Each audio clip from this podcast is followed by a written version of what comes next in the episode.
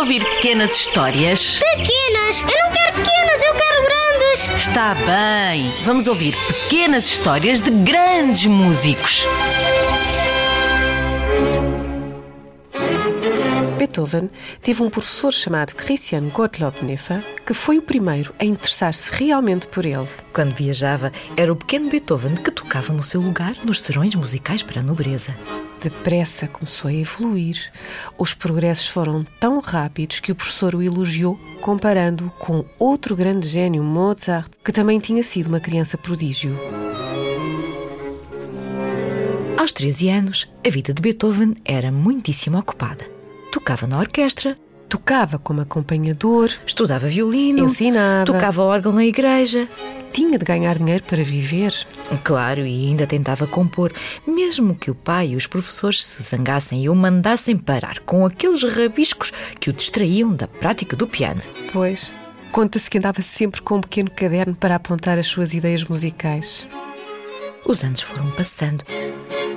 E Beethoven nunca esqueceu a frase do professor Niff comparando-o a Mozart. Por isso, assim que fez 16 anos, Beethoven meteu-se numa carruagem e viajou até Viena, a terra onde sabia que Mozart estava a viver naquela altura. Imaginam a felicidade de Beethoven quando Mozart aceitou dar-lhe aulas. Conta-se também que um dia, ao ouvi-lo tocar, Mozart terá saído em biquinhos de pés do salão e dito ao despedir-se das pessoas: Prestem muita atenção a este miúdo. Um dia ele ainda há de causar sensação neste mundo.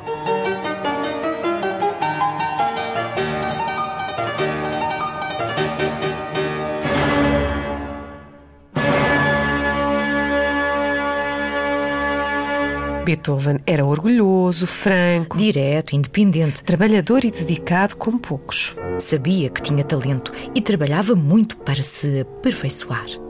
Gostava de tocar para os amigos, mas detestava tocar para audiências em concertos. Adorava dar longos passeios pelo campo.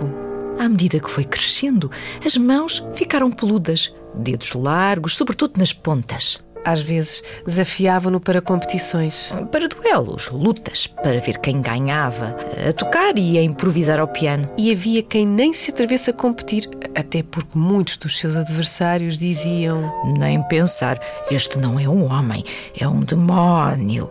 Toca de tal maneira que nos levará à morte.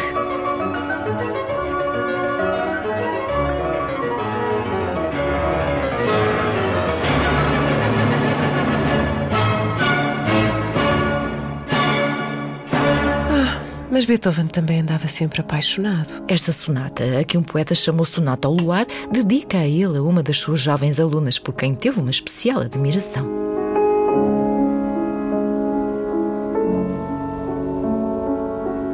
Um dia começou a sentir zumbidos e ruídos nos ouvidos.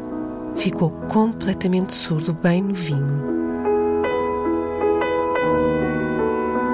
Aos 25 anos, Sofria terrivelmente, ao ponto de desistir de dar recitais. mas como é que ele compunha se estava surdo?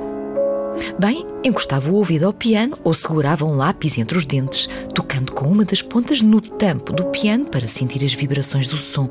E usava ainda uns aparelhos estranhos. Tipo funis. Sim, era um vai e vem, era um corrupio de pianos a entrar e a sair, eh, substituídos com teclas estragadas. Tal era a força que Beethoven fazia ao tentar tocar para ouvir alguma coisa.